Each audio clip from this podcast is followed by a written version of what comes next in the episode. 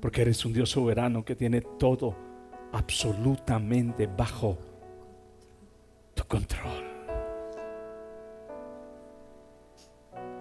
Y por eso nuestro corazón se llena de fortaleza. Porque los que a ti te aman, oh Dios, porque los que han sido llamados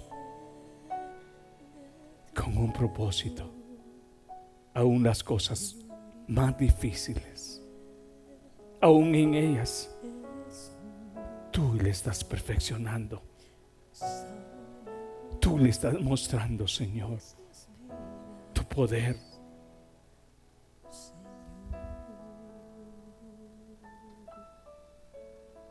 Quizás usted nunca ha pasado por momentos de ceguera y quizás no sabe lo que sufre una persona cuando está perdiendo su vista.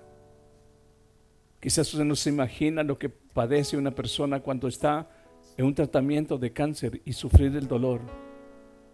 Quizás alguien no sabe y no entiende lo que es perder quizás a una madre, un padre, a un hijo, a un hermano. Quizás hay diversas situaciones que quizás no hemos pasado, pero las que hemos pasado nos han hecho sentir realmente momentos de lloro, de súplica, que lo único que nos fortalece es decirle Dios, sálvame, ayúdame. Y como el salmista David dijo, Él es mi pronto auxilio en la tribulación. A ti verá el justo y caminará hacia ti y tú le ayudarás. Señor, gracias por tu amor y tu misericordia en esta noche. Oramos, Dios, por mis hermanos, Señor, que están fuera. Oramos por los que están enfermos. Oramos por los que por alguna razón no están presentes. Señor, tú conoces, Señor, la vida y el caminar de cada uno. Pero por los que están presentes, Dios, te agradecemos también. Y en este momento bendecimos, Señor, este tiempo de alabanza y te damos gracias.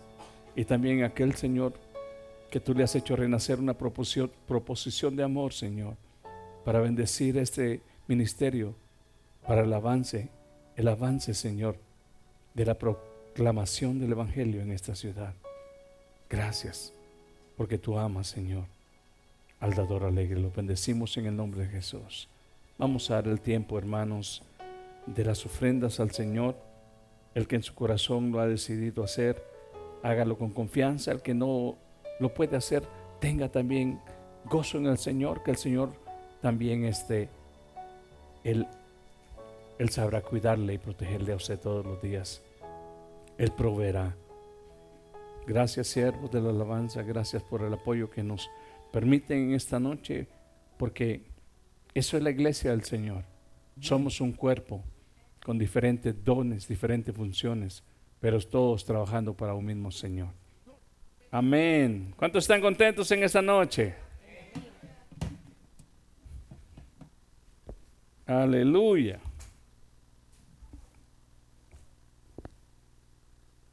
Quizás nunca habían estado con poca luz, pero siempre hay, eh, eh, hay oportunidad de probar de todo. ¿eh? Lo bueno que los logro divisar. Allá está hermano. ¿Quién está allá? Bueno, Juanito. Eso es todo. Gloria al Señor. ¿Se recuerdan ustedes que hablamos hace unos días de la expansión del Evangelio? Y el Señor nos dirigía algo. En la expansión del Evangelio habrán puertas abiertas, pero también habrán puertas cerradas. Y tenemos que estar preparados cuando hay puertas cerradas. Y hay algo bien importante, habrán personas que te llamarán y otros que te dirán que te vayas. En otras palabras, tenemos que tener en mente que en la expansión del Evangelio tendremos toda clase de experiencias. Y eso es lo que el Señor quiere, que su iglesia esté consciente que no solo, no porque las puertas son abiertas, todo será fácil. Usted verá a través de la palabra que aun cuando hay puertas abiertas en Éfeso, dice el apóstol Pablo, pero hay muchos adversarios. Algunas veces en nuestra idea antibíblica podemos decir, bueno, pero si tú ya la abriste, Dios, ¿por qué no me? Entonces me sirves todo el paquete completo para que yo nomás entre y haga tu labor. Es que ese es el reto de la gran comisión. Y la iglesia es una iglesia que está siendo instruida a través del Espíritu Santo por la palabra del Señor. Y lo que la iglesia ha pasado tiene en sí, en el tiempo pasado, tiene que reflejarlo ahora nosotros para que nosotros sepamos cómo estamos caminando. Abra su Biblia, por favor, y miraremos en primer lugar algo respecto a esta palabra de la expansión del Evangelio, miremos en primer lugar un verso que el Señor nos, nos, daba en 1 Corintios capítulo 16, verso 9.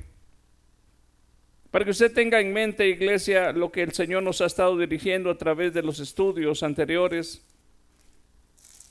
Para que usted tenga en mente también, en la segunda carta a los Corintios también tenemos un lugar donde se abre puerta grande pero siempre tenemos que tener en mente que en algunos lugares hay adversidades, aunque las puertas se abran. Capítulo 16, si usted lo tiene.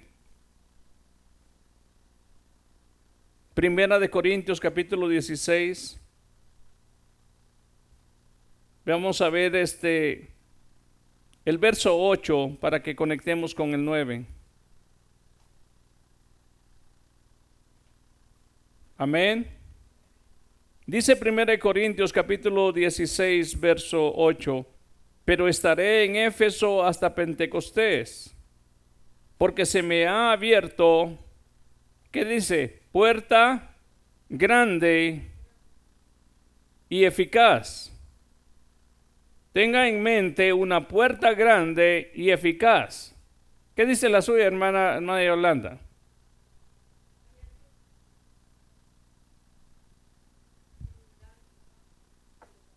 Solo para que se dé cuenta que la puerta grande está siendo, no es medio abierta. ¿Alguna vez usted ha tenido un gatito o un perrito que usted medio abre la puerta y él se sale? Y cuesta encontrarlo, ir corriendo detrás. Medio abrió la puerta. Bueno, esto es una puerta. Si los que tienen doble puerta en sus casas, yo tengo una, gracias a Dios, en mi recámara, una doble puerta. Esas le llaman M-units, así le dicen en la carpintería, que son dos puertas que se abren. Eso es lo que está diciendo aquí el apóstol Pablo, de par en par. Ahora escuche usted que a pesar de que la expansión del Evangelio, Dios permite que se abra una puerta de par en par totalmente, miremos lo que sigue diciendo. Dice así, grande y también eficaz en otras palabras, hay terreno donde expandirse con el mensaje del Evangelio. Pero así como hay personas que tienen hambre de oír la verdad de Dios, también hay adversarios que quieren evitar a toda costa que hayan personas que escuchen el Evangelio de Dios. Dice usted amén. Ahora, ¿está preparado usted para darse cuenta espiritualmente que hay adversarios que se unirán para que las puertas que han sido abiertas para predicar el Evangelio sean estorbadas? En este mismo momento hay centenares o miles de personas acudiendo a un desierto para hacer una alabanza a Satanás. Y eso no crea usted que es nomás cualquier viajecito o cualquier idea de reunirse y, hacer ciertas actividades. No, no. Recordemos que todo lo que es movido en contra de Dios se hace mención en Segunda Tesalonicenses como algo que se opone a Dios. Esa es una actividad del anticristo. Y no porque el anticristo ya está presente, sino que el, el, poder de la iniquidad ya está en acción. Quiero aclararlo, porque usted va a decir, el pastor dijo que ya está el anticristo. No, yo no dije eso. Dije, es una actividad anti Dios. Es una actividad que realmente no está sujeta a los propósitos de Dios. Pero así como se abre puerta también para la predicación del Evangelio, también los adversarios abren puerta para también estorbar la expansión del Evangelio. Y esas puertas que se abren, recuerde usted lo que Jesús dijo, yo edificaré mi iglesia y ni las puertas del infierno podrán prevalecer contra las puertas que Dios abre. Y las puertas del infierno solamente pueden ser combatidas y pueden ser cerradas y pueden ser, hermanos, vencidas solamente a, a, través de una iglesia que es consciente que nuestra lucha no es carnal, no es uno contra otro, hombre con hombre, mujer con mujer. No, hemos perdido tanto tiempo viéndonos nosotros. No, hay un mundo espiritual, Efesios 6:12. Hay huestes, hay un ejército del mal tan pero tan ordenado para el ataque en contra de la iglesia. Y muchas veces la iglesia no está apercibida de que eso es tan real como el mundo físico que miramos. escuche usted algo, aquí viene la palabra. Y dice el verso que leemos. Y muchos son, ¿qué dice? Los adversarios. ¿Cómo la iglesia podrá competir o, cómo la iglesia podrá eh, eh, vencer en contra de la adversidad que quiere anular la expansión del Evangelio? Solo y cuando la iglesia entienda lo que la iglesia de Jerusalén tuvo en mente a través del Espíritu Santo. Eran de un alma, eran de un parecer y tenían todo en común. Al tener algo en común es que entran a un solo pensamiento. Hermanos, no será fácil. Tenemos que orar y velar para no entrar en tentación. Hermanos, tenemos algo en común. Nuestro adversario, el diablo, anda como león rugiente viendo a quién devorar. No te duermas. Hermanos, entendemos que aunque Cristo dijo que se levantarán en contra de nosotros, ¿sí? Y, y, se levantarán en contra de la iglesia, nosotros tenemos que mantenernos unidos, dirigidos por el Espíritu Santo. Cuando tenemos eso en común, no solamente vamos a compartir el pan que la iglesia de Jerusalén compartía, sino que compartiremos también el pensamiento que el Espíritu Santo da a la iglesia. Si usted se da cuenta, Ahora entendemos que cuando se abren puertas de par en par, las cosas no serán tan fácil, pero esos adversarios se encarga Dios de tratar con ellos para que el Evangelio de una u otra manera llegue a su propósito. Miremos en primer lugar entonces Apocalipsis capítulo 3, verso 7. Hay algo que tenemos que tener en mente cuando los adversarios se levantan en contra del propósito de la expansión del Evangelio. Apocalipsis capítulo 3, verso 7. Si ya lo tiene, dígame. Dice el mensaje a la, a la iglesia de Filadelfia. ¿Se recuerda usted, ha leído usted las siete iglesias respecto a las siete iglesias acá? Filadelfia es una de las iglesias que no recibe ningún reproche en su vivir y en su caminar con Dios. Y mire lo que le dice. Escribe al ángel de la iglesia en Filadelfia. Esto dice el santo, el verdadero, el que tiene la llave de David, el que abre y ninguno cierra. Y cierra y ninguno abre. Hay puertas que Dios abre que nadie puede cerrar. Pero hay puertas que Dios cierra que no hay mano de hombre, ni mano de liderazgos y reinos y, y poderes visibles ni invisibles que puedan abrir. Allá en el Génesis se ve un momento donde Dios va a juzgar a la tierra y a los hombres cuando Dios va a juzgar a los seres vivientes, hay un momento donde Jehová Dios cierra la puerta. Y cuando Él cierra la puerta del arca, Noé mismo, aunque hubiera querido, no podía abrirla. Aunque esto es una acción literal que en los ojos, frente a los ojos de Noé pasó, veámoslo por el lado espiritual. Hay puertas que Dios abre que nadie, nadie, nadie puede cerrar. Jericó mismo se encontraba tan, tan cerrada, dice el capítulo 6 en el Antiguo Testamento, donde habla respecto a la, a, la, a la situación que pasó Jericó, estaba tan cerrada aquella ciudad, tan protegida. Pero Jehová Dios le dice a Josué, yo voy a abrirla. Y sabes de algo, hermano, aunque el hombre ponga todos sus cerrojos, Dios va a abrir aún aquellas puertas que están tan fuertes y cerradas y aún aquellos secretos tan íntimos Dios también, aquello donde el hombre dice, yo cierro esto y nadie lo mira, dice Dios, yo puedo ir hasta lo más profundo donde nadie se imagina. Ahora escuche usted que cuando hablamos de la expansión del Evangelio, recordamos entonces Apocalipsis diciendo, yo soy el que cierro y nadie puede abrir y el que abre y nadie puede cerrar. Pero miremos en primer lugar cómo es que Dios trabaja. En el capítulo 2 y verso 8, verso 8 y 9 de Hechos, Dios está abriendo una puerta a través de su Espíritu Santo y lo hablamos hace unos días. Capítulo 2 de Hechos. Miramos la, la, forma en la cual el Espíritu Santo obra en este, en este momento.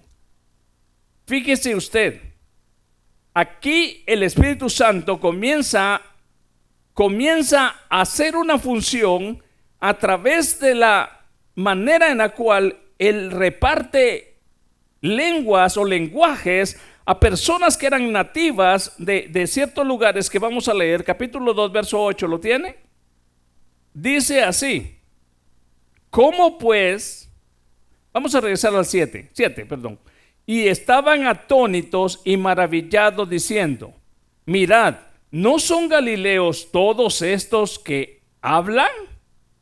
¿Cómo pues les oímos nosotros hablar cada uno en nuestra lengua en la que hemos nacido? Verso 9.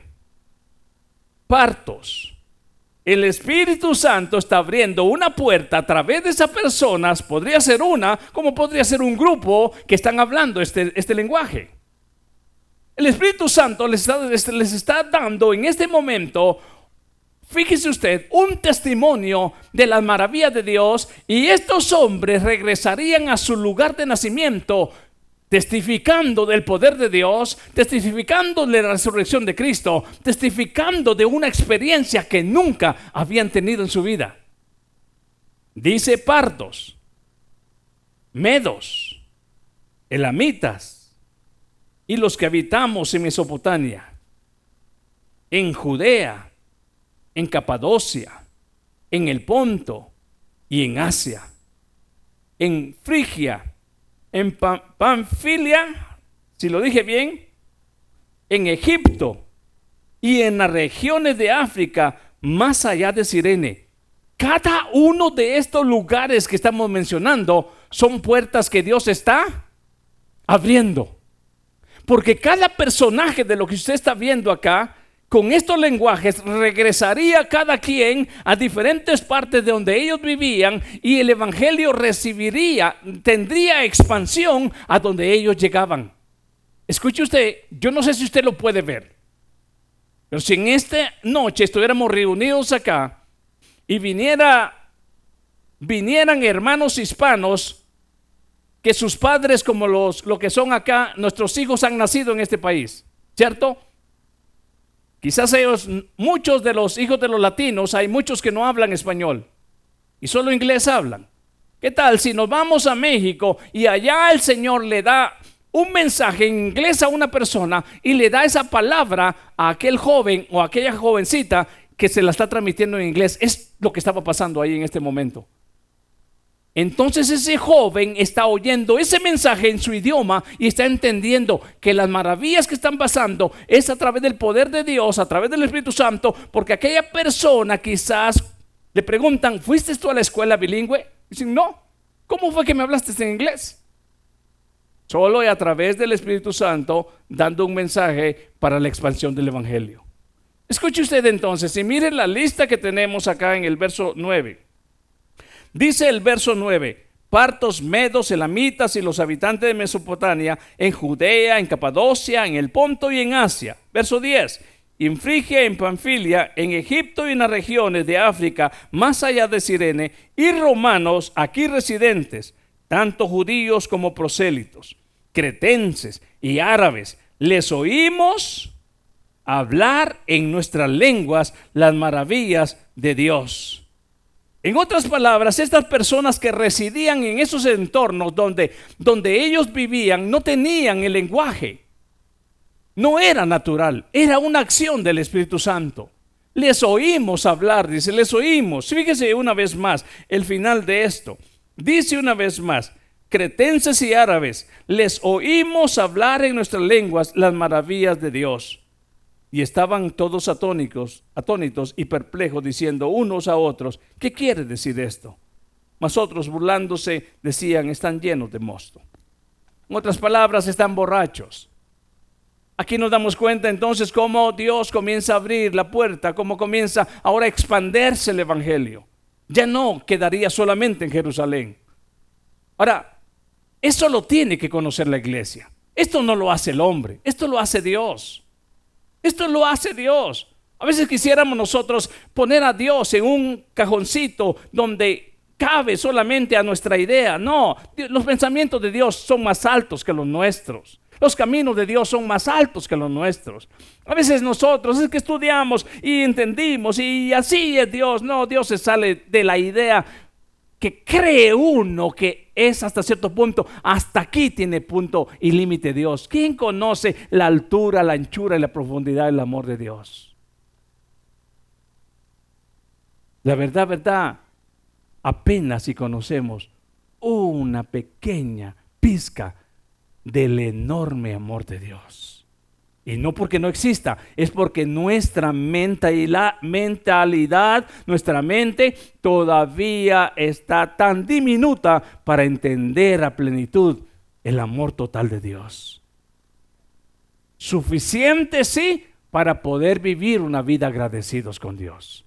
Pero mire por favor, nos damos cuenta entonces, hermano, que en algunos momentos Dios comienza a abrir puertas. Hechos capítulo 10, verso 4. El ángel del Señor comienza a, el Señor comienza a obrar y el ángel, mire lo que pasa aquí en la vida de Pedro y Cornelio. Hechos capítulo 10. Hechos capítulo 10, verso 4 dice, él mirándole fijamente y atemorizado dijo, ¿qué es Señor?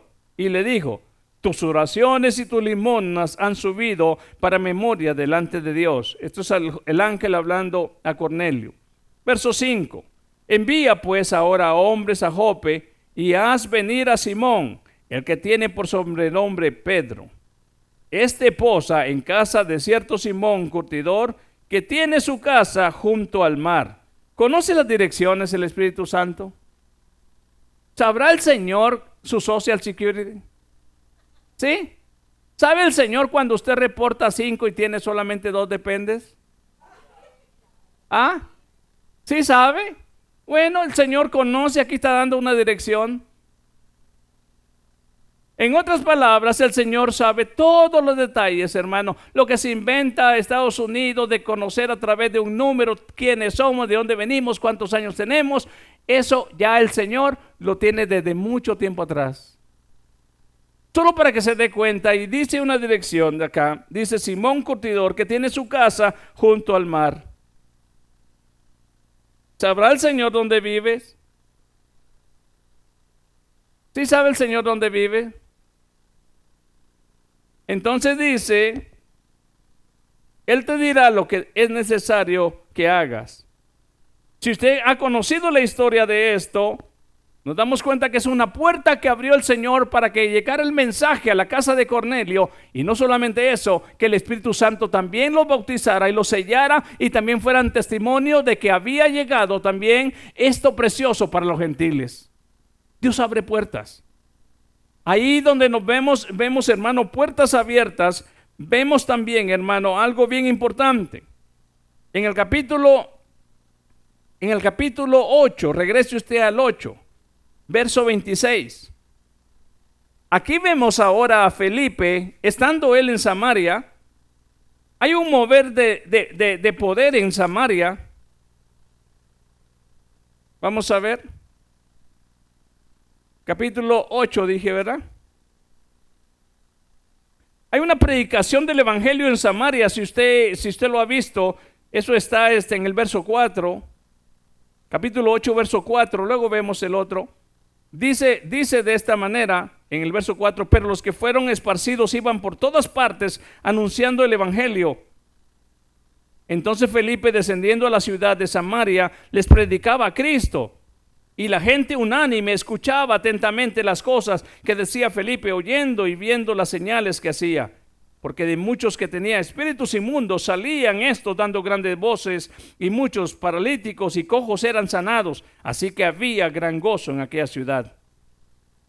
Pero había un hombre llamado Simón que antes ejercía la magia en aquella ciudad y había engañado a la gente de Samaria, haciéndose pasar por algo grande. A este oían atentamente todos, desde el más pequeño hasta el más grande, diciendo, este es el gran poder de Dios. Y ¿De quién está hablando? Está hablando de un mago. ¿Sí? Y le estaban atentos porque con sus artes mágicas les había engañado mucho tiempo. Sabe que hay mucha gente que con artes mágicas han sido engañados y muchos les han dicho, es Dios. Pero aún en medio de ese engaño, Dios abre una puerta para que les alumbre la luz de la verdad. Y eso es lo que está haciendo el Señor a través de su Espíritu Santo, enviando a Felipe para que desde el más grande hasta el más chico que había sido engañado, ahora conozca a través de la expansión del Evangelio la verdadera identidad del poder de Dios.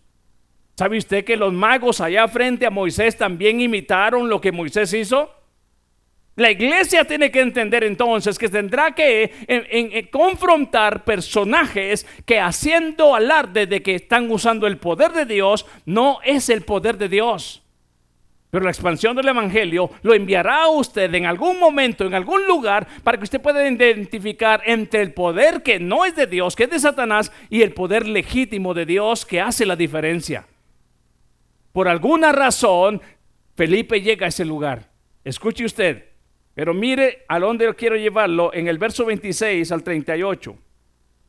En el verso 26, el Señor lo saca por un momento de esa, de esa expansión que está llevando a cabo el Evangelio en Samaria, pero el verso 26 dice un ángel del Señor hablando a Felipe, diciendo, ¿lo tiene usted en el verso 26?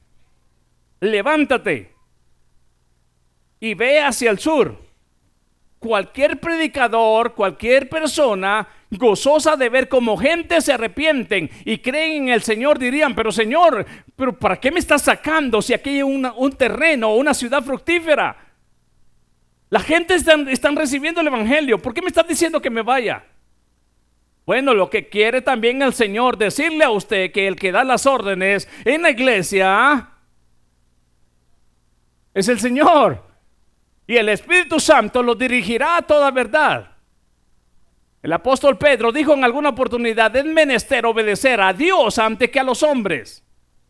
Eso no está en contra de lo que es eh, Romanos 13, donde dice que nos sujetemos a las autoridades, porque todas las autoridades que están han sido puestas por Dios. Eso no está contradiciendo, no. Está diciendo que cuando a Pedro le dicen, cállense, no prediquen más de Jesús, cállense. Pedro dice, es menester obedecer a Dios antes que a los hombres.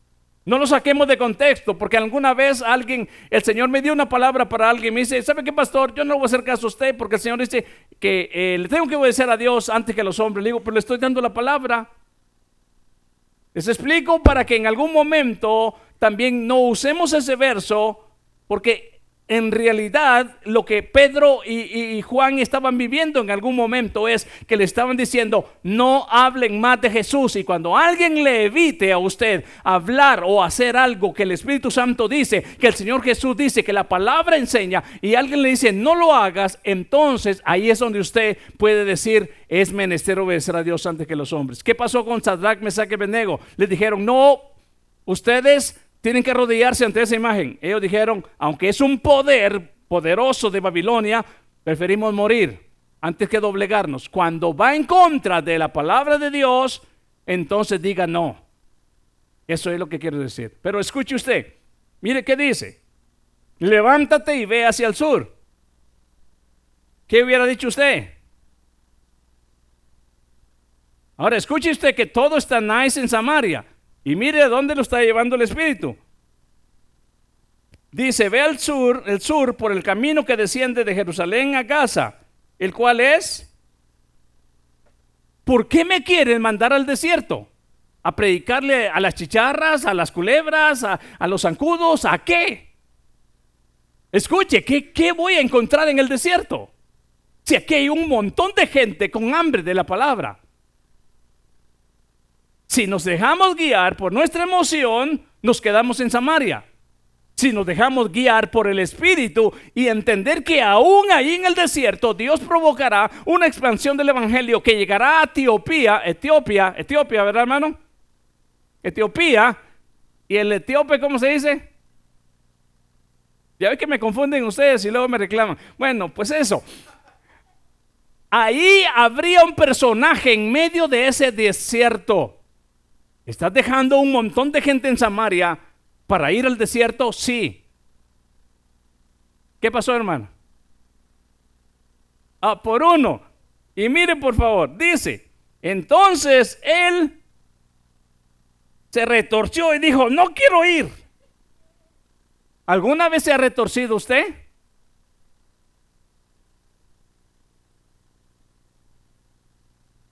¿Quién quiere ir al desierto?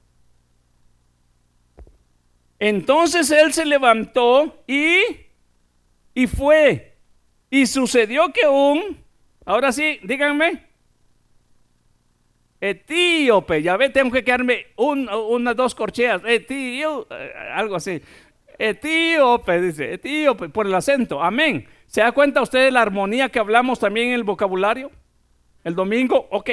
Entonces, eunuco, funcionario de Candace, reina de los etíopes, el cual estaba sobre todos sus tesoros y había venido a Jerusalén para adorar. Volvía sentado en su carro y leyendo al profeta Isaías, profeta Isaías, y el Espíritu dijo a Felipe, acércate y júntate a ese carro. Acudiendo Felipe, le oyó que leía al profeta Isaías y dijo, pero ¿entiendes lo que lees? Él dijo, ¿y cómo podré si, si alguno no me enseñare? Y rogó a Felipe que subiese y se sentara con él. El pasaje de la escritura que leía era este, como oveja a la muerte fue llevado y como cordero mudo delante del, que lo trasquila, así no abrió su boca. En su humillación no se le hizo justicia, mas su generación, ¿quién la cortará? ¿Quién la contará? Porque fue quitada de la tierra su vida. Respondiéndole eunuco dijo a Felipe, te ruego que me digas, ¿de quién dice el profeta esto? ¿De sí mismo o de algún otro? Entonces Felipe abriendo su boca y comenzando desde esta escritura le anunció el Evangelio de Jesús. Cuando la expansión tiene que ver con una persona comparada a mil, pensamos que la cantidad tiene más peso. No, lo que tiene más peso es obedecer. ¿Sabe usted que quiebra con nuestra mentalidad? ¿Me captaron en este momento? Cuando el Espíritu está dirigiendo y cuando está expandiendo su palabra y su evangelio, pueden haber mil acá, pero Él dice, deja los mil, quiero tratar a uno que vaya en el desierto, que voy a tratar con Él de alumbrarle, de iluminarle. Ahora escuche usted, hermano, lo precioso de esta palabra. También nos damos cuenta que en la expansión del Evangelio vas a ser encarcelado. Y aún aquellos que te golpearon, te van a curar las heridas. En otros casos serás apedreado y dejado como muerto. Pero mire por favor lo que apareció en Hechos 16:30.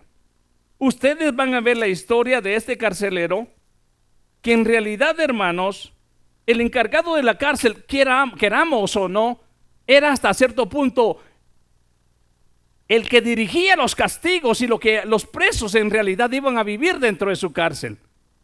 Mire por favor el capítulo 16 y verso 30. Si alguno ha leído esta historia, se, se trata del carcelero de Filipos. Pero el verso 30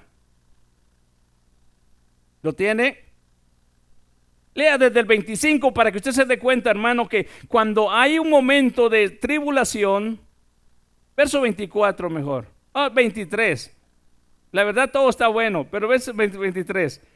Después de haber, dice, después de haberles azotado mucho, mucho, hermano, ¿qué es mucho? No le dio un par de, latigazos, mucho. Dice severamente, dice la hermana, azotarles, dice, vamos a ver, después echaron, dice, después de haber azotado mucho, les echaron en la cárcel, mandando al carcelero que los guardase con seguridad, el cual, recibido este mandamiento, los metió en el calabozo más adentro y les aseguró los pies en el cepo. Pero a medianoche, orando Pablo y Silas, cantaban himnos.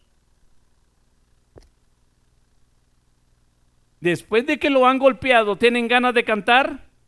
¿Quién tiene ganas de cantar después de una arrastrada?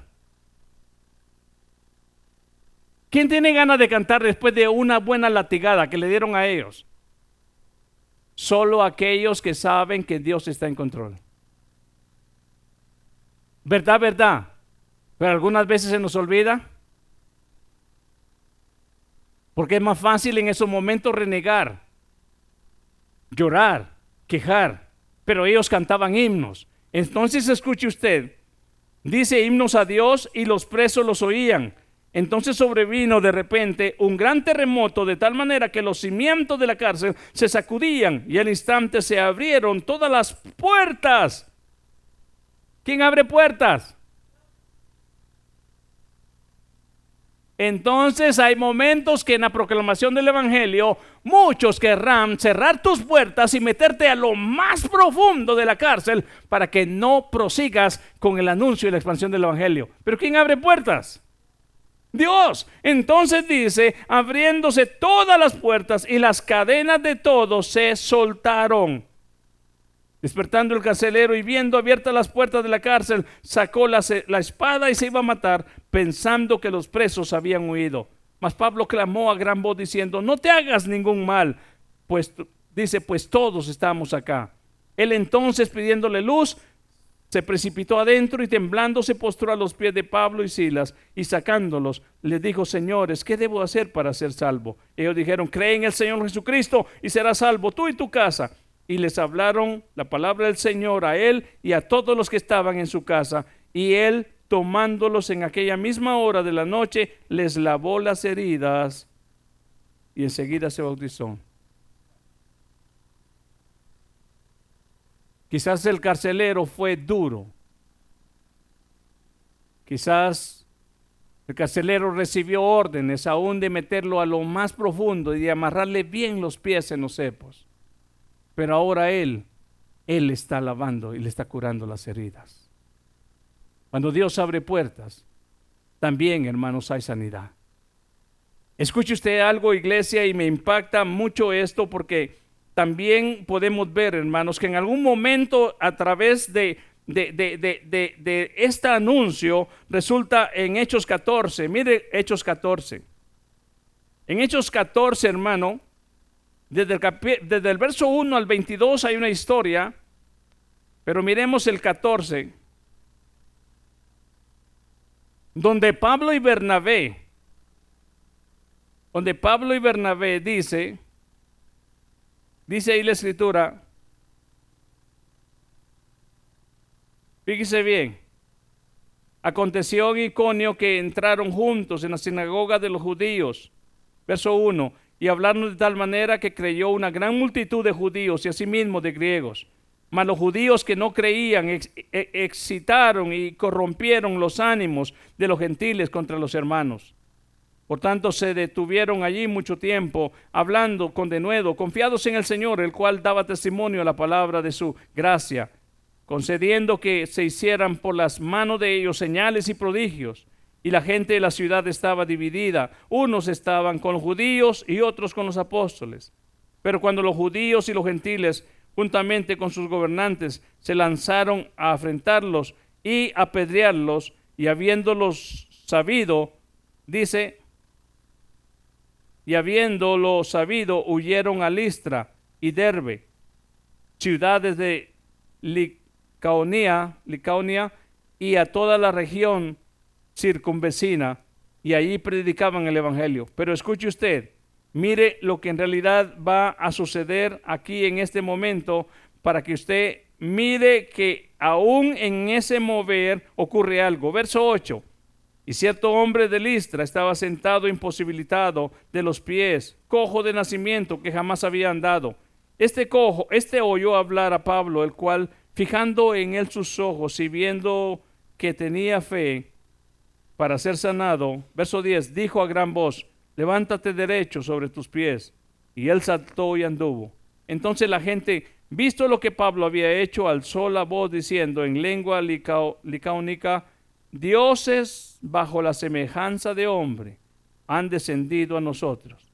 Y a Bernabé llamaban Júpiter y a Pablo Mercurio, porque este era el que llevaba la palabra. Y el sacerdote de Júpiter, cuyo templo estaba frente a la ciudad, trajo toros y guirnaldas delante de la puerta y juntan, juntamente con la muchedumbre quería ofrecer sacrificios. Cuando lo oyeron los apóstoles Bernabé y Pablo, rasgaron sus ropas y se lanzaron, se lanzaron entre la multitud, dando voces y diciendo, varones, ¿por qué hacéis esto? Nosotros también somos hombres semejantes a vosotros, que os anunciamos de estas, que os anunciamos que de estas vanidades os convirtáis a Dios vivo, que hizo el cielo y la tierra, el mar y todo lo que en ellos hay. ¿Qué hubiera hecho? Estos son apóstoles del Señor. ¿Qué hubiera hecho un superapóstol de los tiempos modernos? Si le llaman Júpiter o Mercurio y quieren adorarlo. Aprovechan la oportunidad para recibir gloria Cuando anunciemos el Evangelio tenemos que estar preparados. Me recuerdo lo que mi padre dijo una vez. El pastor tiene que tener concha de tortuga para que todo le resbale. ¿Eres mentiroso? ¿Eres fraudulento? ¿Eres esto? Que te resbale si no lo eres porque Dios te conoce. Qué hermoso, no hay nadie como tú que te resbale, porque si te, te va tu corazón tanto el insulto como el halago, entonces crees que el que está haciendo la obra eres tú y ya no le das la gloria a Dios. Ahora escuche usted algo bien, bien tremendo acá. Si me captó lo que dije? Esa cobertura de la unción tiene que, cuando se tira el dardo, como puede ser de insulto, como puede ser de un halago, para hacer de usted una presa. ¿Sabes qué? ¿Cómo es la joven? ¿Se me olvida tu nombre de atrás, mija? Ruby. ¿Sabes qué, Ruby? No hay nadie como tú. No está mal decir un halago a las personas, pero cuando ese halago va con segundas intenciones para decir una, una palabra a modo de hasta cierto punto en el corazón tiene maquinación diferente, entonces ahí es donde tenemos que tener el tacto de discernir lo que está pasando. Y hay algo que tenemos que tener en mente. Aquí ellos están siendo vistos como dioses. ¿Lo recibieron? No. Rasgaron sus vestidos entendiendo que ellos no eran lo que estaban haciendo eso, sino el poder de Dios en ellos. ¿Por qué es que tenemos que tener esto en mente? porque también sucede que en algunos lugares no te van a querer. Aquí los están haciendo dioses. ¿Qué sucedió cuando Jesús echó fuera la legión de demonios en Gadara? ¿Qué es lo que dijeron los habitantes de aquel lugar?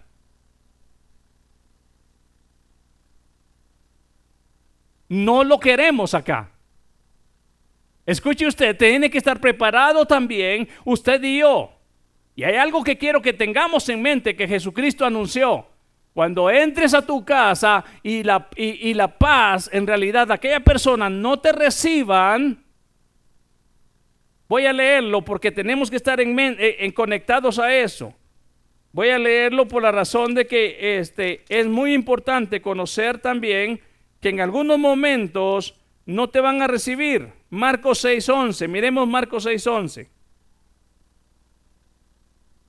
Miremos Mateo 8:34 primero para conectar con lo último que les dije. Mateo 8:34. Es muy importante conocer todos los aspectos o todo lo que sucederá cuando usted expanda el Evangelio, hermano. No siempre todo será color de rosa. Mateo 8:34. ¿Lo tiene usted? Mire qué dice Mateo 8:34. Voy a leerlo acá rápido. Dice el 8, verso 34. Y toda la ciudad salió al encuentro de Jesús. Y cuando le vieron, le rogaron que se fuera de sus contornos. ¿Él había hecho algún mal? No. Él había hecho un bien con el hombre que tenía una legión. ¿Cuál era el mal que ellos vieron? que si contamos la cantidad de una legión, fueron bastantes cerdos que murieron ahogados. Ellos más bien vieron la pérdida. Y más que todo eso, hasta sintieron cierto miedo de que un personaje de esta magnitud con este poder fuera a su ciudad. Y más bien, iglesia, lo rechazaron. Ahora, observe usted por qué tenemos que tener en mente que cuando la expansión del poder de Dios entra a algún lugar, en algún lugar te dirán, no te queremos. ¿Tenemos claridad en eso? Ahí es donde Jesús mismo nos da el ejemplo que en algunos momentos no nos querrán, aunque vayamos a hacer lo que la voluntad del Espíritu Santo dirige. Mire qué dice ahora. Miremos a Marcos, capítulo 6, verso 11. ¿Lo tiene usted? Marcos 6, 11. Esto, hermano, es muy hermoso tenerlo en mente porque eso nos da más claridad en nuestra vida espiritual. ¿Lo tiene? Verso 10 vamos a leer. Y le dijo, donde quiera que entréis en una casa, posad en ella hasta que salgáis de aquel lugar. Y si en, un, en algún lugar no os recibieren, ni os oyeren, salid de ahí y sacudid el polvo que está debajo de vuestros pies para testimonio de ellos.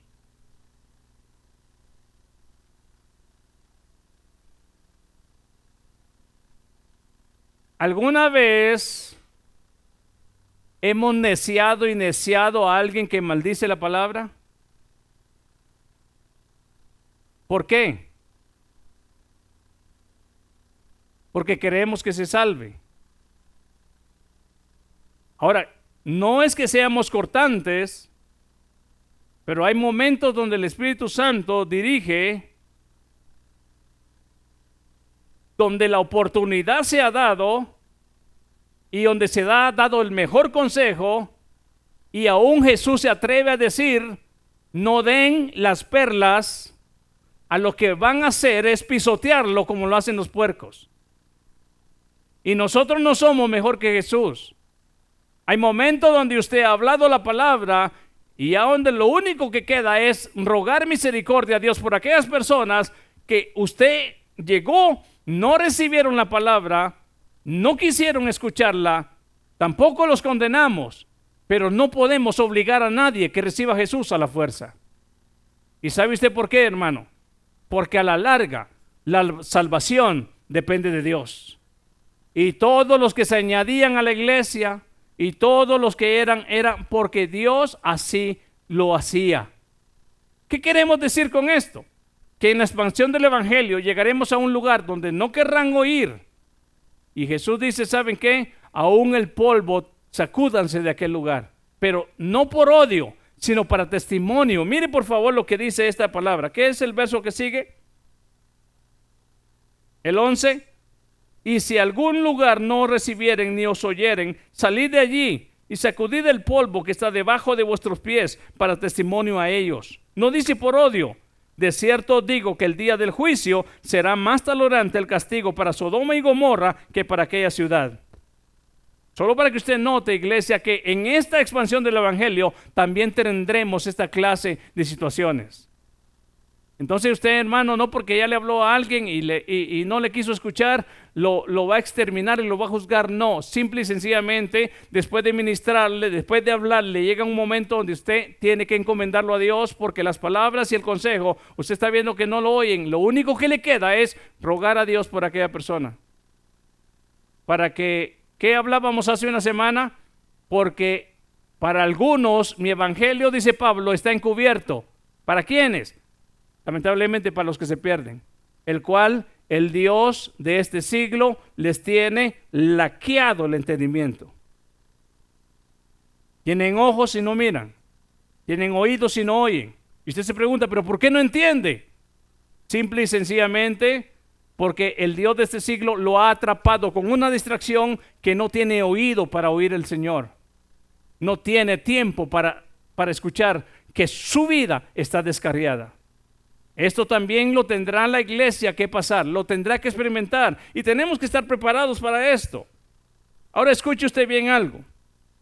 Te pedirán que te vayas, sí o no. Pero también en algún lugar te pedirán que vengas. Hechos 16.9. Mire qué dice Hechos 16.9. Hechos 16.9 dice que estando Pablo tuvo una visión. Y mire lo que sucede acá. Hechos 16, 9. ¿Lo tiene? Y se le mostró a Pablo una visión de noche. Un varón macedonio estaba en pie. ¿Qué dice? Rogándole y diciendo, pasa a Macedonia y ayúdanos. Bueno, ¿está preparado usted para las dos cosas? En algún lugar le dirán que se vaya y en otro le dirá que venga. En un lugar le, querrán hacer halagos y en otro le harán un desprecio. En otras palabras, tenemos que estar preparados que cuando anunciamos el Evangelio, todo esto tenemos que vivirlo. Escuche usted bien y mire por favor. Aquí es donde el apóstol dice, en realidad, aquí me concentro, tiempos que te abrazan y también tiempos que te dejan solo. En el ministerio van a haber momentos donde te abrazarán y habrán muchos. ¿Se recuerdan ustedes cuando él se reunió con los hermanos de Éfeso y él les dijo, no verán ya mi rostro? Y se echaron al cuello de Pablo porque Pablo les dijo eso y comenzaron a llorar porque les había dicho esa palabra, que nunca más lo irían a ver. Lloraron alrededor de él. Sin embargo, también hay momentos donde el apóstol dice, todos me han dejado solo. ¿Estamos listos para eso? Mire por favor y leo estos dos versos. Segunda Timoteo 4:11 y luego vemos el 16 y el 18 y con esto terminamos. Solo para que usted se dé cuenta que la expansión del Evangelio también hay un precio y tenemos que estar preparados para eso. Segunda de Timoteo capítulo 4 verso 11. ¿Lo tiene? Dice el verso 11. El verso 11 dice así, solo Lucas está conmigo. Solo Lucas. Toma a Marcos y tráelo contigo porque me es útil para el ministerio. Ahora mire el verso 16 al 18. En mi primera defensa, ninguno estuvo a mi lado, sino que todos, sino que todos me, me desampararon. No les sea tomado en cuenta. Pero el Señor estuvo a mi lado y me dio fuerzas para que por mí fuese cumplida la predicación y que todos los gentiles oyesen. Así fui librado de la boca del león. Y el Señor me librará de toda obra mala y me perseverará, preservará para su reino celestial. A Él sea gloria por los siglos de los siglos. Amén. ahora ya tiene un poquito más idea de qué significa ser discípulo de Cristo e ir y predicar el Evangelio a toda criatura. No es este, tomar panito con chocolate y en una butaca este, meciéndonos y soy cristiano y poniendo likes o no likes. No, eso, eso, eso, el evangelio que ahora mucha gente está diciendo es que aquí en mi cama, hermano, aquí pongo el mensaje like o que no me gustó. No, eso es una, lamentablemente, una idea totalmente errónea a lo que el evangelio realmente es. El evangelio es, esa iglesia, el evangelio es una vida en acción. ¿Y sabe qué? El apóstol Pablo me, me impactó mucho lo que él dijo, hermano, porque dice que esto lo que él ha pasado en diferentes momentos, azotes, pedradas, cárcel, eh, eh, tribulaciones, dice solamente es una leve tribulación. Quiero hablarle algo. Y primeramente Dios el próximo viernes lo, lo hablaremos. En el momento de la expansión del Evangelio habrán también desvíos. Y voy a ponerle como ejemplo en aquel momento donde el apóstol Pablo sufre en un barco que se destruye un naufragio. ¿Quién provoca el desvío? ¿El mar? ¿El barco que se estaba podrido? ¿O Dios que quería llevar a Pablo a predicar a una isla? ¿Cómo se llama, hermano, hermano Gilma, para que no me equivoque? Malta. Ah, qué bueno, porque alguna vez dije Pasmos, ahí ese era Juan. Malta. Y ahí en Malta la expansión del Evangelio llegó. Quizás Pablo, vuelvo y repito, esto no está bíblico, pero lo voy a decir así, a la idea nuestra. Quizás Pablo no sabía que ni que existía, porque él dice, una isla llamada Malta. Es posible que ni la conocía en el mapa, pero Dios sí conoce a dónde tienes que llegar. Entonces, aún los desvíos, si son de Dios, tienen un propósito. Hay desvíos que son suyos y son míos, pero ahí terminamos pagando el precio. Pero si son de Dios, Dios sabe por qué en esa expansión Él hace la obra. ¿Qué tal si oramos en esta noche y le agradecemos al Señor? Dios los bendiga a todos, hermanos, que este mensaje nos ayude a tener la claridad que sí hay forma de entender que Dios está en control y que la expansión del Evangelio y las puertas que Dios abre, nadie las puede cerrar. Dios eterno, te agradecemos con todo el corazón